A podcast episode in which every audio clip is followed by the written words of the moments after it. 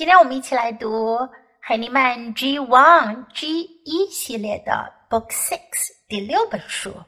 Too much stuff，太多东西了。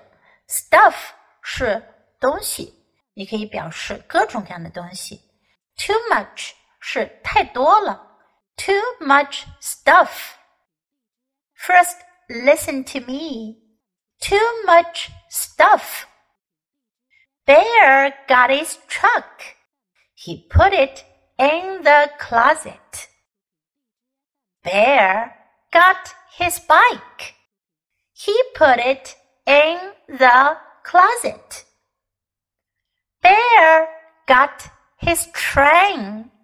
He put it in the closet. Bear got his plane. He put his plane in the closet. Bear got his hat. He put his hat in the closet.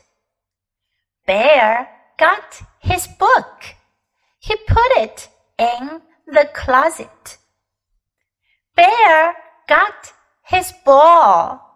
He put it in the closet too. Oh no! Too much stuff. 这本书中，我们可以看到 bear 熊，它有很多的玩具。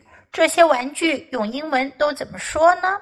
我们首先看看 bear got 这个句型的意思呢，就是熊拿了 bear got。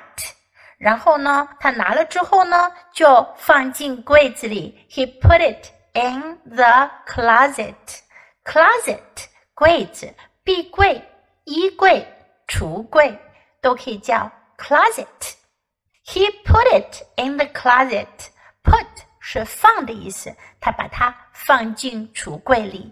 Put 后面要放什么东西，就放在 put 后面来讲就行啦。我们看看熊都拿了什么东西，又放了什么呢？首先是 truck 卡车，his truck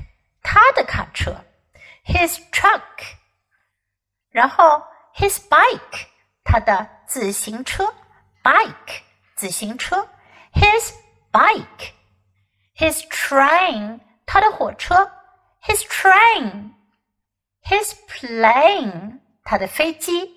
plane, his plane, his hat, 帽子，他的帽子，his hat, his book, 他的书，his book, ball 球，his ball 他的球。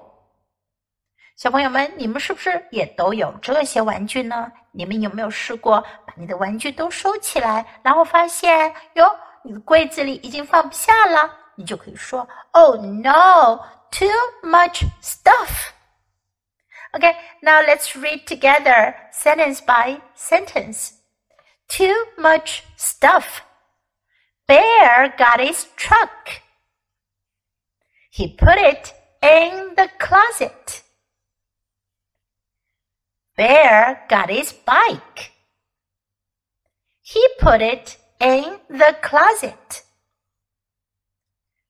Bear got his train. He put it in the closet. Bear got his plane. He put his plane in the closet. Bear got his hat. He put his hat in the closet.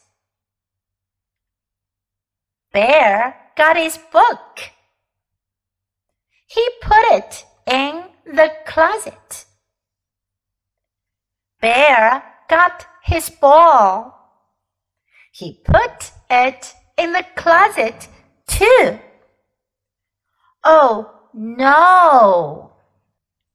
今天的书我们就读到这里，别忘了继续多练习哦，直到你能熟练的、流利的朗读这本书。